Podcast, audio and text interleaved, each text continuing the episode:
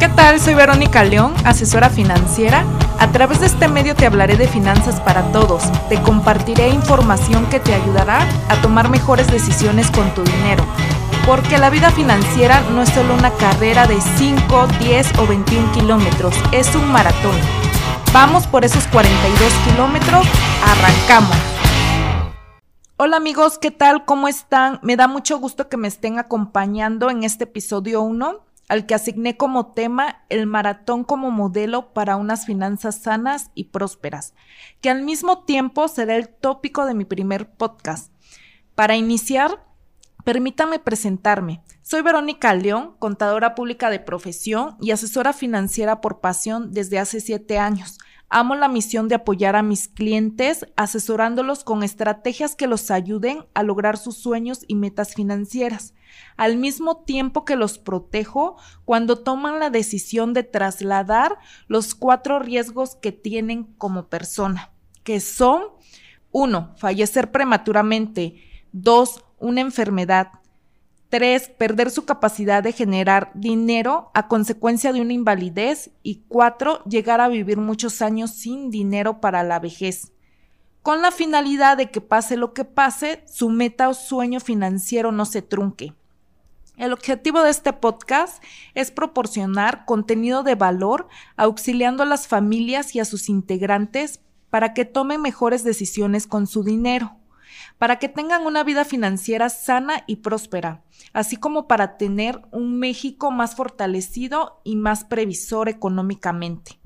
Pretendo lograr mi meta a través del conocimiento de finanzas personales que pueda transmitirles, ya que en nuestro país la cultura sobre educación financiera y prevención es muy escasa, pues no nos lo enseñan en la escuela.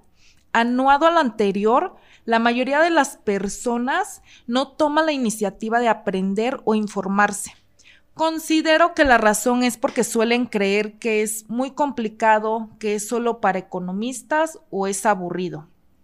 También hablaré de los pensamientos y las creencias para explicar cómo éstas se relacionan con el desarrollo de nuestra noción sobre el dinero lo cual me parece primordial, pues desde mi punto de vista dictan mucho los resultados que tenemos sobre nuestra cartera.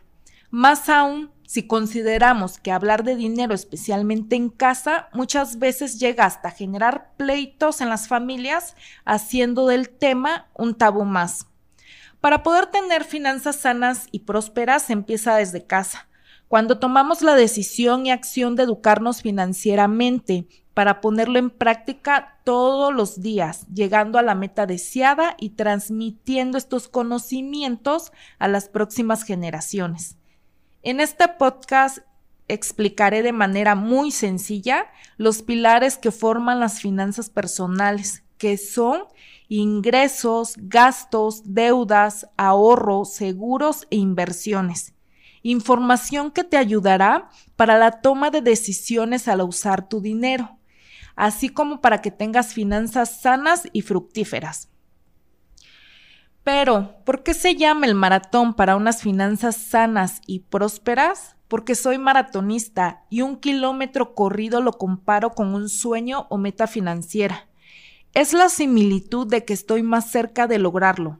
Lo que he aprendido al correr un maratón es que se necesita preparación, disciplina, motivación, esfuerzo, un plan de entrenamiento, una alimentación saludable, fisioterapia, la asesoría de un coach y hasta fortalecer la mente. Para poder correr 42.195 kilómetros y poder disfrutar cada uno de ellos hasta cruzar la línea de meta, terminando con la gran satisfacción de que todo lo previo a esta carrera valió la pena.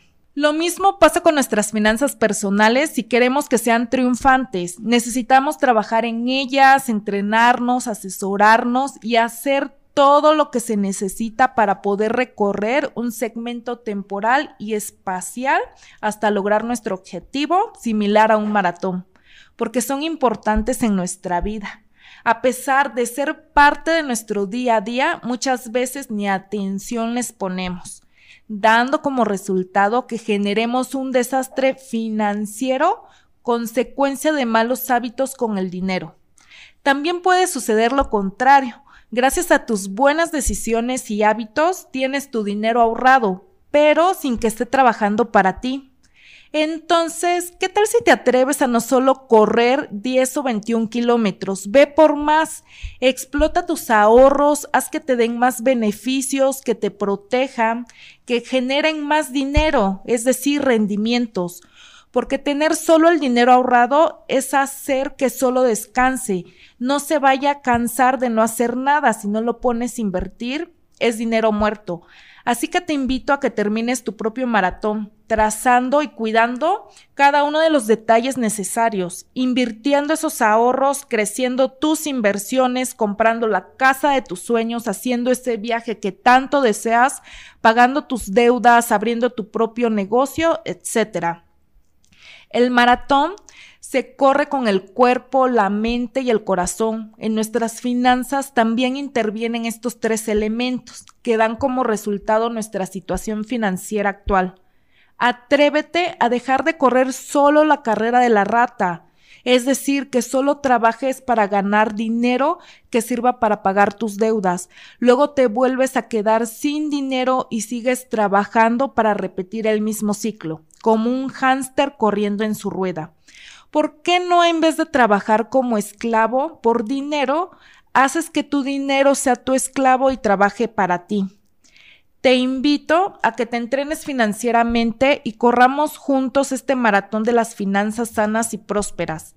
Este podcast te ayudará con el entrenamiento, con la educación financiera para que pongas en práctica todos los días la información y los conocimientos adquiridos. La meta es que al final obtengas los resultados que deseas en tus finanzas, para que cada vez que conquistes un kilómetro sigas corriendo hasta alcanzar la siguiente meta financiera y tu crecimiento sea constante. La vida es una carrera. El maratón de las finanzas sanas y prósperas podemos realizarlo todos, aunque la realidad es que ya lo estamos corriendo y muchas veces ni cuenta nos hemos dado. Solo tenemos que mantenernos en la carrera hasta el final. Felizmente muchos han corrido con fidelidad la carrera hasta el final y otros siguen en ella. No obstante, algunos no han continuado adelante o no han progresado hacia la meta. Han permitido que otras cosas les estorben para lograr sus sueños financieros. De modo que o bien se han salido de la carrera o se han descalificado de algún modo. Este hecho debe motivarnos a todos a examinar cómo estamos corriendo la carrera de nuestras finanzas, al mismo tiempo que nos podría permitir reconocer que el trayecto no es fácil, pero tampoco imposible, porque las inversiones dan frutos con el paso del tiempo, igual que con la manera en la que vas recorriendo cada kilómetro en el maratón. El punto es no darse por vencido, aún con la sensación de cansancio. Por el contrario, hay que reconocer que recorrer los segmentos temporales y espaciales conllevan paciencia. Permíteme hacer un ejercicio para reconocer tu situación actual en el ámbito de las finanzas. Si te llegas a sentir identificado con las siguientes preguntas, este maratón es para ti. ¿Te has cansado de perseguir alguna meta financiera y ya no tienes claridad de cómo lograrla? La solución puede ser salir de deudas, aumentar ingresos, viajar, adquirir un patrimonio, etc. ¿Tienes dinero ahorrado en el banco, bajo el colchón, y no estás explotando tus ahorros para que te den más dinero? ¿Quieres invertir y no sabes por dónde empezar o quieres crecer tus inversiones? Algo similar pasa cuando corres un maratón. Los primeros kilómetros estás entusiasmado porque acabas de iniciar, estás fresco, tienes la meta muy clara, pero conforme los kilómetros avanzan comienzas a fatigarte. Ves que apenas vas por la mitad.